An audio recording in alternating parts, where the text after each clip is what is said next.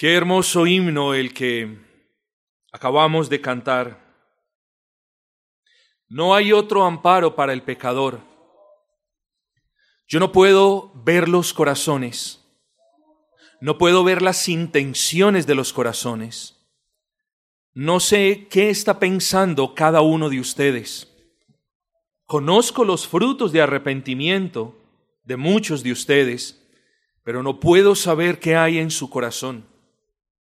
Luego, hoy estaremos predicando el Evangelio, porque de la misma manera que el pescador no ve los peces debajo del agua, sino que tira la red en fe, así también hoy levantamos el pendón del Evangelio tiramos esa bendita mantarraya del Evangelio sabiendo que atraerá a Cristo aquellos a quienes Dios tiene tal bendición preparada.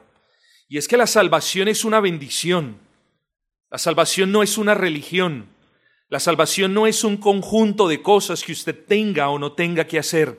La salvación no es una lista de obras con la que usted tenga que cumplir. La salvación es una bendición, es una gracia, es un don de Dios. Luego, si Dios le ha bendecido con la salvación, siéntase bendecido y agradezca por la bendición. Pero si usted aún en su corazón no tiene la certeza de que Dios lo ha salvado, si usted aún en su corazón no tiene la plena convicción de que está en paz con Dios, de que si muere ahora mismo irá al reino de los cielos, al paraíso de Cristo, entonces pida la salvación aún ahora aún en este momento, mientras yo proclamo el Evangelio, mientras yo explico la palabra, mientras yo levanto el estandarte, pídale a Dios que lo bendiga con la bendición más grande de todas, que no es tener casa, ni carro, ni ninguna otra cosa material, sino que es estar en paz con Él. Esa es la más grande bendición que Dios le puede dar a alguien. Y lo mejor, Dios siempre la da a aquel que venga a Cristo, creyendo en Él, arrepentido de sus pecados y abrazando la promesa de perdón de pecados, siempre la da, pues está escrito que Dios no desprecia a un corazón contrito y humillado. Quiero, estimados amigos, comenzar este sermón con una introducción que espero no lo confunda, con una introducción un poquito diferente a las que en ocasiones hago. Porque quiero hablar de un paradigma, no que este sermón sea de un paradigma, sino que quiero usar la palabra paradigma. un paradigma es un modelo, es un patrón o es el esquema de algo. Por ejemplo, cuando usted o cuando alguien dice, tengo que cambiar el paradigma de vida, lo que de manera coloquial hace referencia es a que tengo que cambiar mi chip con respecto a la vida. Tengo que cambiar mi manera de pensar con respecto a la vida. A lo que la expresión tengo que cambiar mi paradigma de vida hace referencia es a tener que cambiar ese modelo o ese conjunto de ideas en los que una persona se basa para hablar, para vivir. ¿Eh? Por ejemplo, el materialismo es un paradigma de vida. El materialismo es un paradigma de vida. Es un modelo que, entre comillas, le provee a la persona que vive por ese modelo de vida la sensación de que lo único que importa en esta tierra son las posesiones materiales. Luego una persona que vive o que ha abrazado el paradigma materialista es una persona que vive en función del trabajo para que el trabajo le permita comprar las cosas materiales, porque las cosas materiales le van a proveer algún placer al alma. Cosa que no es así, pero eso cree quien ha abrazado ese paradigma materialista de vida. O el hedonismo, aquí podría mencionar y mencionar y mencionar muchísimos paradigmas. El, hedonismo es otro paradigma, es otra manera de vivir es un patrón de vida. Es un patrón de vida que pone el placer del hombre como el mayor bien que el hombre pueda tener. Luego, una persona que vive en ese modelo hedonista es una persona que día a día se va a esforzar, se va a sacrificar por sentir placer, por tener placer, bien sea físico, haciendo cualquier cosa, o bien sea interno, haciendo o dejando de hacer cualquier otra cosa. Los anteriores paradigmas, eh, queridos amigos y particularmente hermanos, los he mencionado para que usted comprenda que quienes escogen vivir bajo estos no tienen posibilidad de salvación. Ojo con lo que le voy a decir. Las personas que escogen vivir, que persisten vivir en esos modelos de vida cuyo único fin son las cosas materiales, o en ese humanismo que es otro paradigma de vida, quienes escogen permanecer poniendo el hombre, su capacidad, su bondad, como el centro de su existencia, no tienen posibilidad de ser salvos. Porque note que están viviendo bajo un modelo que no ha sido el modelo que Dios ha instaurado en su bendita palabra. Así que es muy, pero muy importante decir que los paradigmas del mundo, los modelos de vida que el mundo ofrece, el materialismo, el consumismo, el hedonismo, el ateísmo y todos los demás, son modelos de vida letales, letales para su alma, engañosos para su ser. Por ahora le proveen cierto placer y cierto bienestar, pero esos placeres y esos bienestares no son eternos, son pasajeros. Están aquí y ahora, pero se van a desvanecer algún día. Y espero que cuando se estén desvaneciendo usted pueda ver la necedad de estar en ellos. Lo que pasa es que la gente solamente ya los ve cuando ha sido demasiado tarde, cuando ha cruzado el río de la eternidad, cuando ha estado ya en los campos del más allá, cuando ya no hay nada que hacer, cuando no hay segundas oportunidades. Pero hermanos, dejemos de hablar de eso. Quiero hablar de un paradigma, de un modelo, que es muchísimo más peligroso que los anteriores que hemos mencionado. Y digo muchísimo más peligroso porque este paradigma que a continuación les voy a mencionar, este modelo de vida por el que viven muchísimos, por el que muchos de los que ustedes conocen viven ahora, por los que muchos de aquellos a quienes les proclamamos el Evangelio semana tras semana viven, y quizás usted también viva, es muy peligroso este paradigma porque es un paradigma religioso disfrazado de piedad. Luego, luego es más peligroso que los demás. Los demás se presentan por lo que son. Este paradigma no se presenta por lo que es. Se presenta de algo muy bueno, pero en realidad es algo religioso no aprobado por Dios. No se le olvide, lo que le voy a mencionar a continuación no es peligroso, no es dañino, no es amenazador, es letal para su alma, es mortífero para su alma, es funesto para su vida. Bueno, pastor, ¿y cuál es ese paradigma tan peligroso? ¿Cuál es ese paradigma más peligroso que el hedonismo? ¿Cuál es ese paradigma más peligroso que el materialismo? Hablo del paradigma de me tengo que esforzar por hacer obras para que Dios me perdone. Ese es el modelo de vida más peligroso de todos. Me tengo que esforzar, tengo que hacer cualquier cosa que esté a mi alcance para ganar el favor de Dios.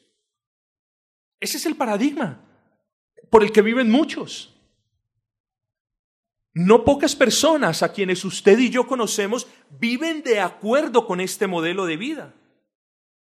Estas personas creen que no pueden vivir sin hacer sus pequeñas y pobres obritas.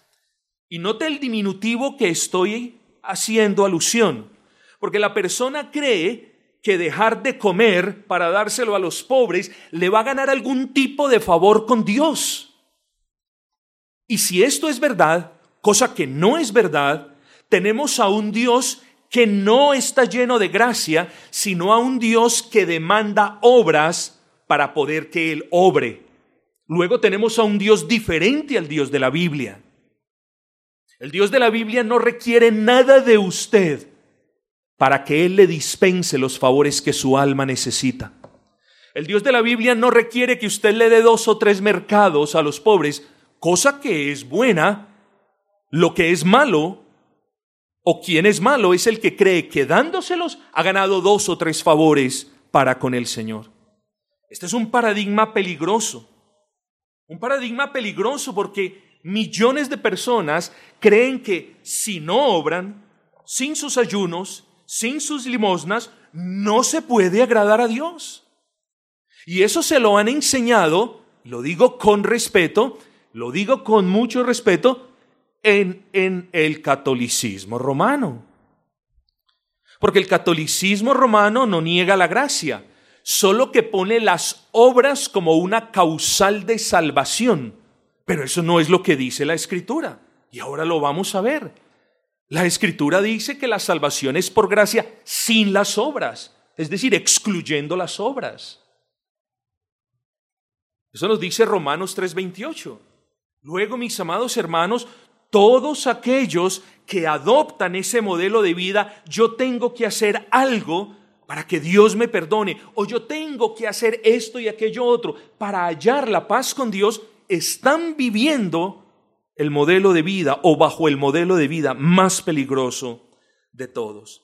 Y es en ese orden de ideas que venimos a nuestro texto. Me perdona la introducción un poquito elaborada, pero ese es en orden de ideas por el que venimos a nuestro texto. Les pido que abran sus Biblias en la carta del apóstol Pablo a Tito capítulo 3, versículo 4 y 5. Tito capítulo 3, versículos 4 y 5. Dice la palabra del Señor. Pero cuando se manifestó la bondad de Dios nuestro Salvador y su amor para con los hombres, versículo 5, nos salvó no por obras de justicia que nosotros hubiésemos hecho Luego el título que nosotros tenemos para el sermón en la mañana de hoy es Nada tiene que aportar el hombre en la salvación de su alma. Nada tiene que aportar el hombre en la salvación de su alma. Título sencillo, título claro, título que espero probar en la escritura. Así que en este sermón, mis amados, vamos a abordarlo en dos sencillos puntos.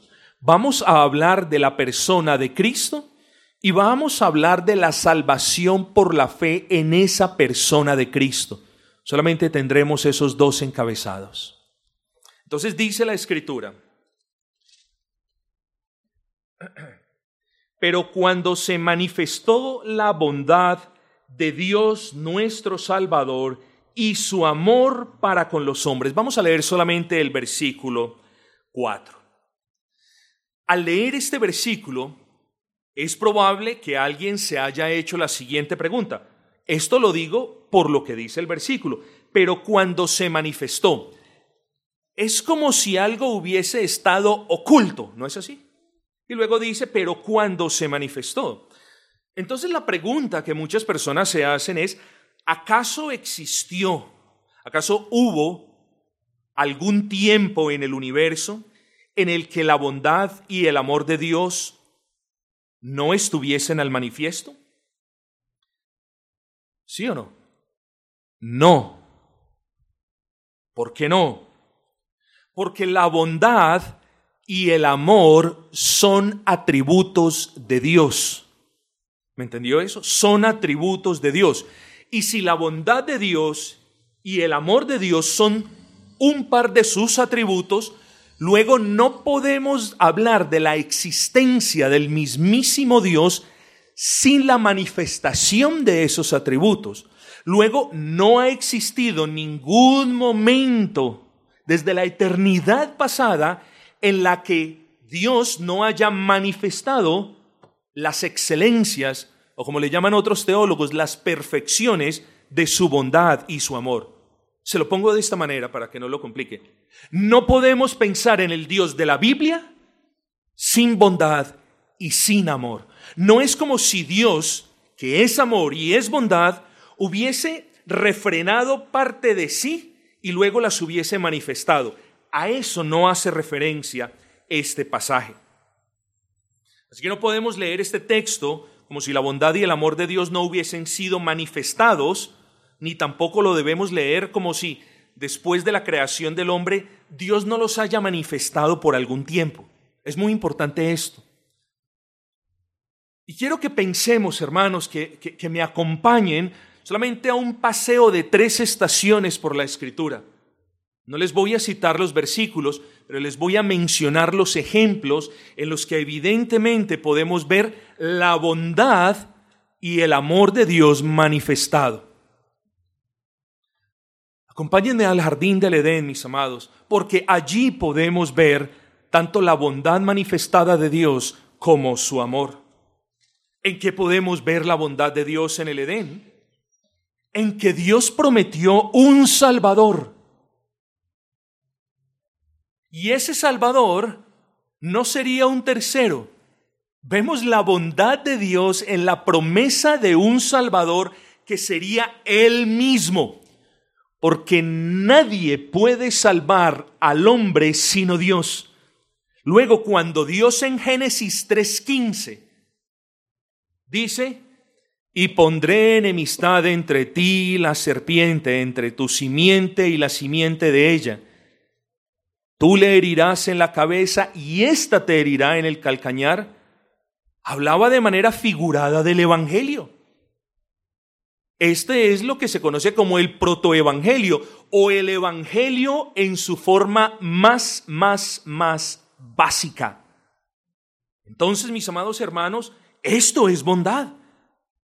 Aquí tenemos a un hombre pecador, a un hombre desobediente, a un hombre que solamente merecía ser consumido, porque Dios es un fuego consumidor, y Dios no manifiesta su ira, manifiesta su bondad, prometiéndole a un Salvador, a su Hijo. ¿Y dónde podemos ver su amor? Bueno, de nuevo que no fueron consumidos por su ira, pero también podemos ver su amor en el hecho de que teniendo a Adán y a Eva como pecadores vergüenza por su estado de desnudez, podemos ver la bondad de Dios en que sus manos tejieron túnica de piel para ellos. Y yo lo que quiero que comience a ver es que la bondad y el amor de Dios se manifiestan para con el pecador. Y luego vemos al pueblo de Israel frente al mar rojo, denigrando, quejándose, murmurando. ¿Y dónde podemos ver el amor de Dios ahí? En que ellos, habiendo dudado de la promesa de Dios, no fueron entregados a Faraón cuando lo merecían ¿Y dónde podemos ver su bondad? En que la diestra de poder abrió el mar enfrente de ellos y los guardó para que pasasen y cerró cuando los carros y caballos del faraón estaban intentando perseguirlos. Y volvemos a ver la bondad y el amor de Dios manifestado para con los pecadores. Quizás hay aquí personas que no se han reconciliado con Dios. Y qué gran ánimo es que usted pueda ser enseñado en el día de hoy que la bondad y el amor de Dios se manifiestan para con todos, pero son muy particulares para con quienes no se han arrepentido de sus pecados. Mire la bondad de Dios, mírela hoy, aquí y ahora. Mírese su mano. Esa mano no debe estar ahí. Esa mano debió haber sido cortada porque usted ha tomado lo que no es suyo. Mire su ojo. Esos ojos no deben estar ahí. Debieron haber sido arrancados porque ha mirado lo que no es apropiado. Saque su lengua. Esa lengua debió haber sido cortada porque la ha usado para matar. Pero hasta hoy las tiene. Y eso es muestra de la bondad y del amor de Dios, de la paciencia del Señor. Pero no solamente lo vemos, estoy tomando ejemplos muy puntuales. ¿Y qué de Abraham? ¿En qué podemos ver el amor de Dios para con Abraham? Bueno, en que después de haberle dado Dios la promesa a este varón, Abraham no fue desechado por haberse llegado a Agar, la esclava de su mujer. ¿Y dónde podemos ver su bondad? En que pese a lo anterior, Dios cumplió la promesa. Querido amigo, si no fuese por la bondad manifiesta y por el amor claro y diáfano de Dios para con los pecadores, no hubiese esperanza para los pecadores. Pero hoy, al leer este texto, somos recordados de que aún hay esperanza. ¿Por qué? Porque la gracia de Dios se manifestó en la persona de Cristo. Este texto, estimados y amados hermanos, nos está hablando de la persona de Cristo. Este texto nos está enseñando que hubo un momento en la historia en el cual el infinito amor de Dios y su eterna bondad se manifestaron de manera palpable al hombre pecador. Este texto nos está mostrando que la promesa que Dios había hecho 4500 años atrás de antes de que este texto fuese escrito se cumplió. Este texto está mostrando la fidelidad de Dios, amados hermanos. Es decir, en este pasaje la Biblia nos enseña que hace más de dos mil años Dios cumplió su promesa y manifestó en carne su amor perdonador. Estoy hablando de la persona de Cristo. Es necesario que usted, pecador, comprenda que aparte de Cristo no tiene esperanza. No venga delante de Dios y diga, Señor, yo he creído en Cristo, pero también quiero colaborar con mi salvación. No se aproxime a Dios diciendo, yo sé que lo que el predicador dijo de Cristo es verdad, pero he aquí también mis buenas obras. No se puede manchar al Cordero Inmaculado con las obras de los hombres.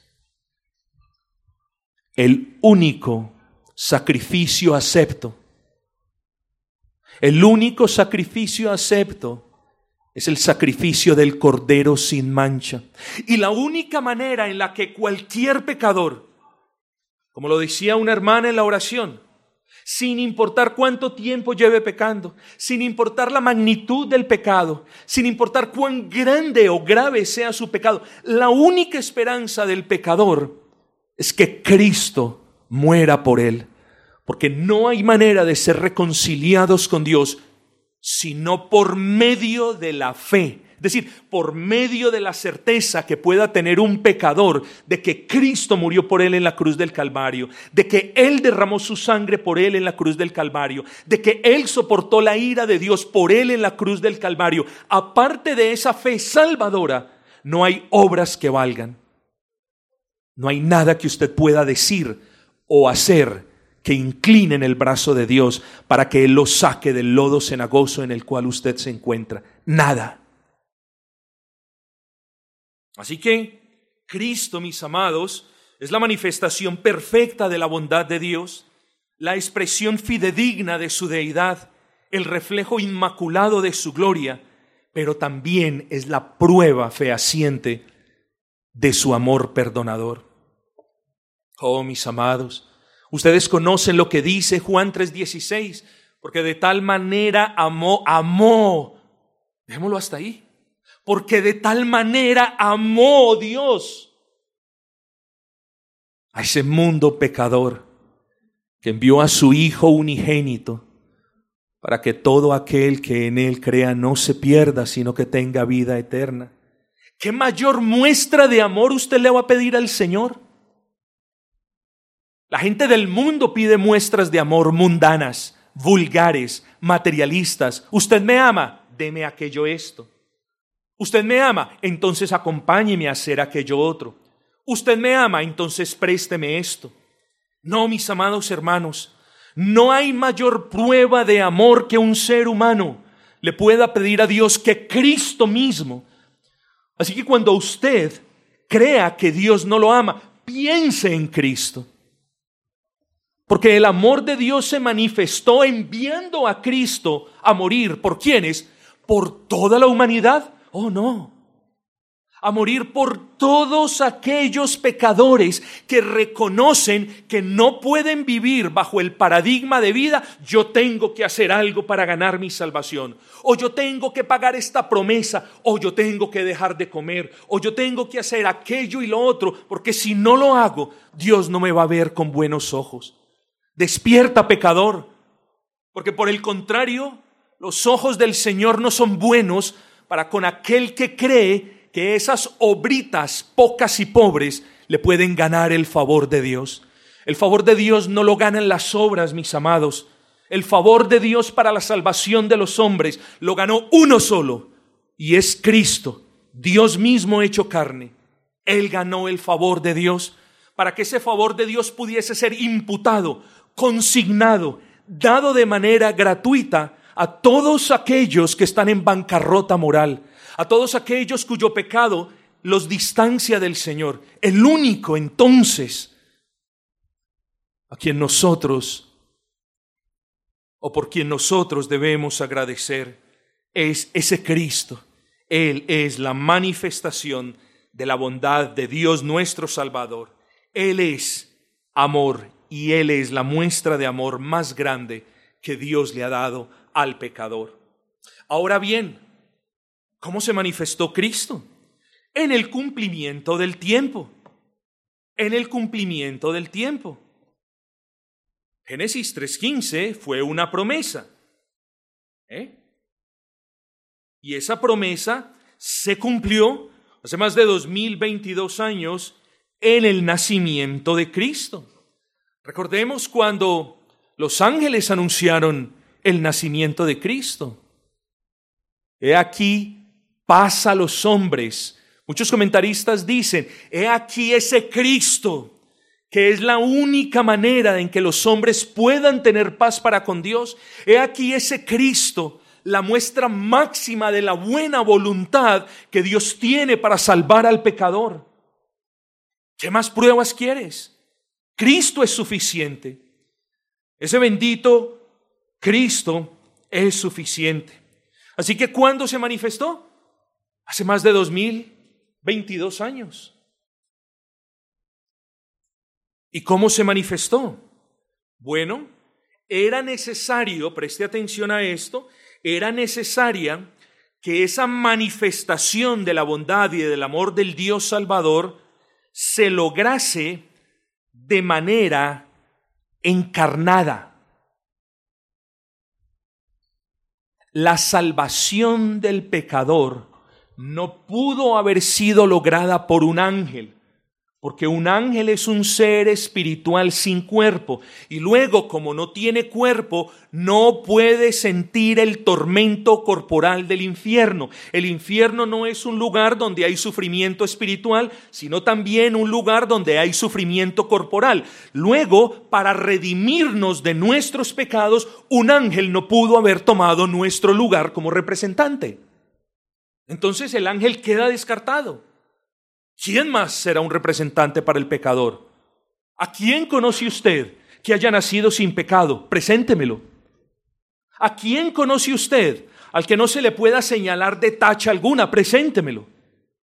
¿A quién conoce usted que viva de manera impecable, santa y perfecta desde que nació? Preséntemelo. Luego, no puede ser un ángel y tampoco puede ser un ser humano. ¿Eso dónde nos deja? Tiene que ser Dios mismo. Pero la escritura dice que Dios es espíritu. Luego, ¿cómo vamos a resolver ese problema, entre comillas? Bueno, la segunda persona de la Trinidad debe tomar forma de hombre, tiene que encarnar, y así pues entonces Él, naciendo de una manera milagrosa, sin pecado, puede ser el representante de quienes entre ustedes no estén en paz con Dios. Solamente ese Cristo encarnado, mis amados. ¿Eh?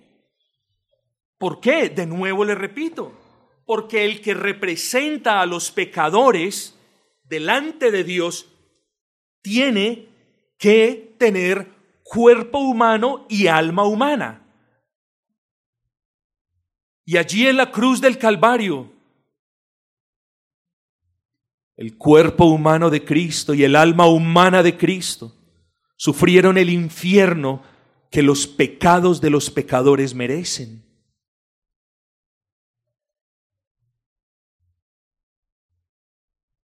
Oh,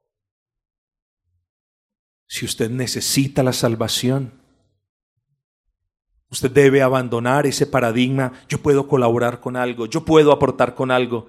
No, es como decir que un mendigo puede pagar la deuda más grande que pueda tener una nación cuando solo tiene un céntimo en su bolsillo y ese céntimo lo debe.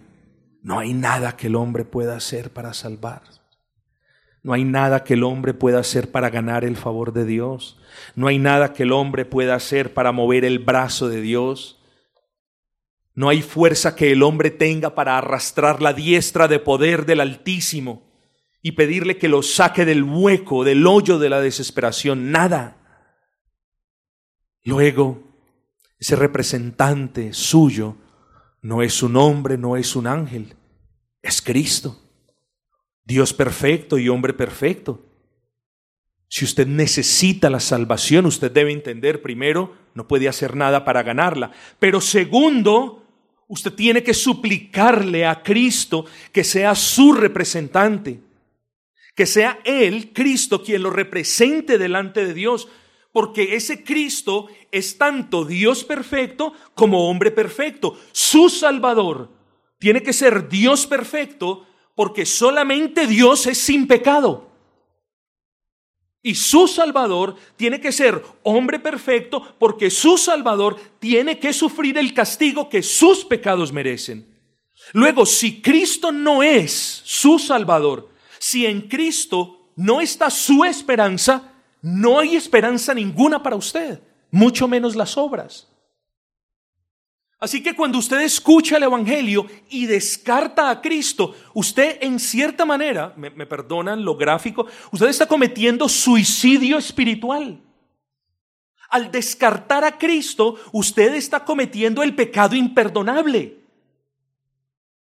Al desechar al Salvador, usted está diciendo, mis obras imperfectas, sucias, son más grandes que la obra de Cristo en la cruz del Calvario. Eso es lo que está haciendo todo aquel que escucha el Evangelio y desecha a Cristo.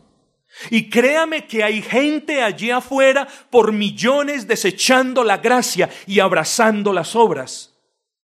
Pero esa no fue la disposición de Dios al diseñar el plan de salvación. Por eso el autor inspirado, por eso el autor inspirado dice, y no por obras de justicia, dice, que hubiésemos hecho. Es que al hombre le gusta hacer obras. Al hombre no solamente le gusta ser tenido en cuenta, al hombre le gusta hacer las obras, que lo vean haciendo las obras y, y, y yo hice esto. ¿Está bien? Nosotros trabajamos, compramos algo. Bueno, gloria al Señor. ¿Qué decimos? Yo me compré esto. No, el Señor en su misericordia me concedió la bendición de tener esto. Yo tengo esta casa, ah, 25 años trabajando, como usted no sabe. No, así no hablamos los creyentes.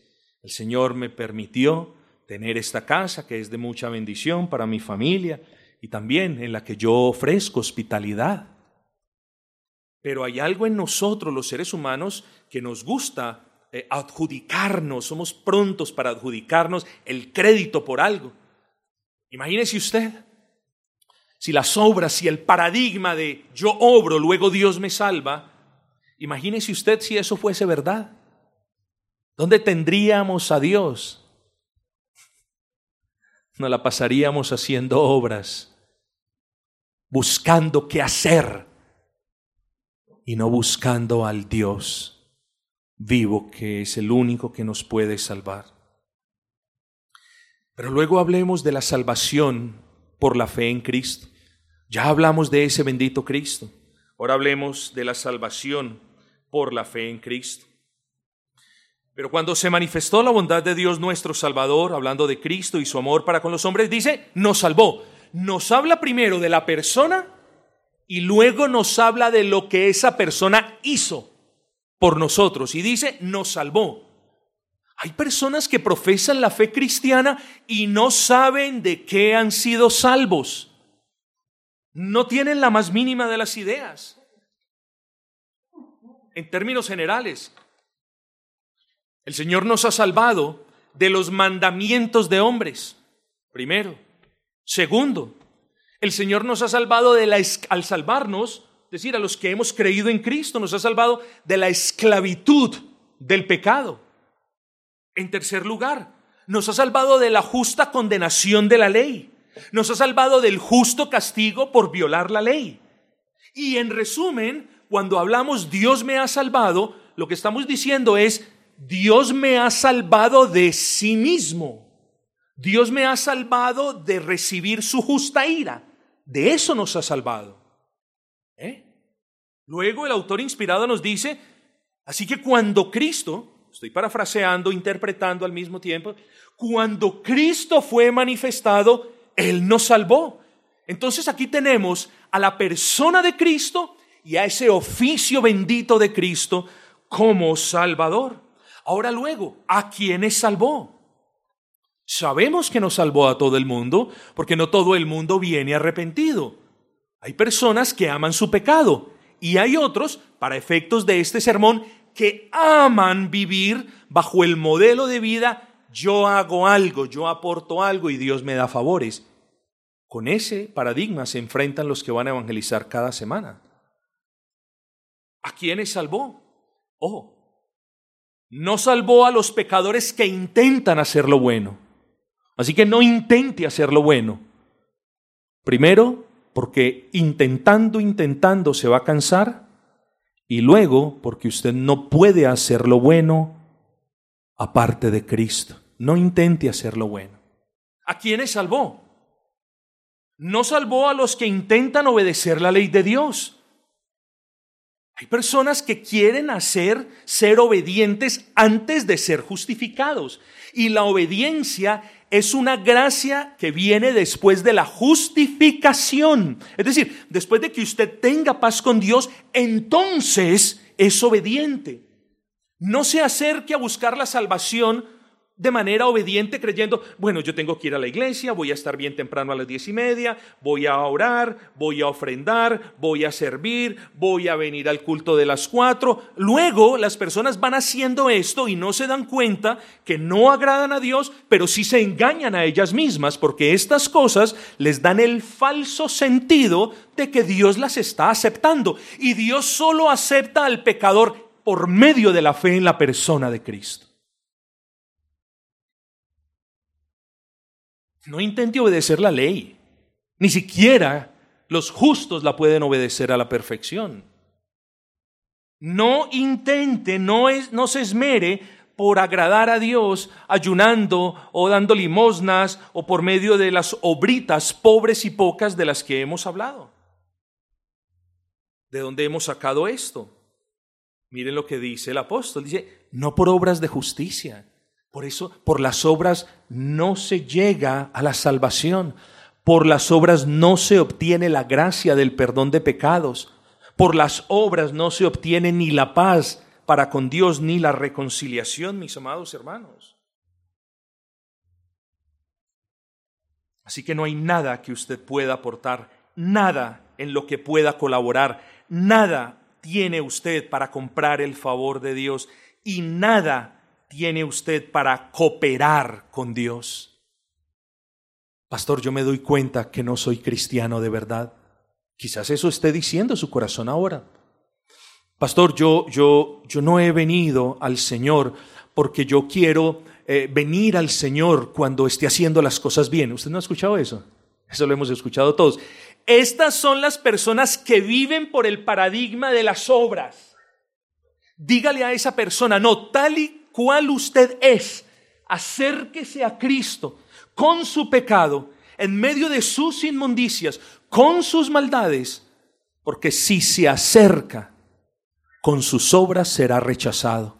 Pero si se acerca de manera humillada y arrepentida con esa carga de maldad, entonces será aceptado. ¿Por qué?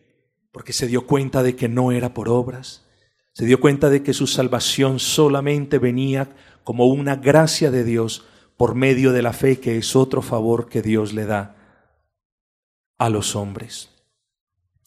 Queridos amigos y hermanos, vuelvo y le pregunto, ¿está usted sin la salvación? ¿No tiene usted paz con Dios? Entonces venga a los pies de Cristo. Ese bendito Cristo es la segunda persona de la Trinidad que encarnó. Y encarnó sin haber heredado el pecado de sus padres y encarnó como cumplimiento a la profecía de que la Virgen habría de dar a luz, y lo hizo. Y encarnó sin pecado. Esa era la esperanza. ¿Y qué pasó después? Continuó viviendo sin pecado e iba creciendo en gracia delante de Dios y de los hombres. Y fue tentado, mas nunca cayó en pecado. ¿Y qué pasó después? Ese Cristo es y ese Cristo luego tomó los pecados de quienes creen en Él y subió a la fría cruz del Calvario para resistir la ira y el infierno que merecen esos pecados. Ese Cristo es tu única esperanza, pecador. Así que ven a ese Cristo. Ven y póstrate delante de la cruz con los ojos de la fe. No tienes que dar nada, no tienes que pagar nada, no tienes que pasar al frente, no tienes que repetir nada. Basta que tu corazón entienda que no es por obras, sino por medio de la fe en ese Salvador. Basta que los ojos de tu fe vean a ese Salvador derramando su sangre en la cruz del Calvario por ti. Y Dios te perdonará y Dios te justificará y estarás en paz con Él y caminarás con Él y le servirás a Él y te gozarás con Él y vivirás toda la eternidad con Él. Y entonces algún día, algún día, en el futuro eterno, o mejor, todos los días del futuro eterno, darás gracias porque un día escuchaste el Evangelio y por la gracia de Dios no, rechazaste a ese Cristo. Un día darás gracias que escuchaste el Evangelio y más bien rechazaste ese modelo de las obras que en el mejor de los casos son un vil y sucio trapo de inmundicia. La única obra que le da salvación al hombre fue la obra de Cristo en el Calvario. Y aparte de Cristo no hay salvación o esperanza para ti, pecador.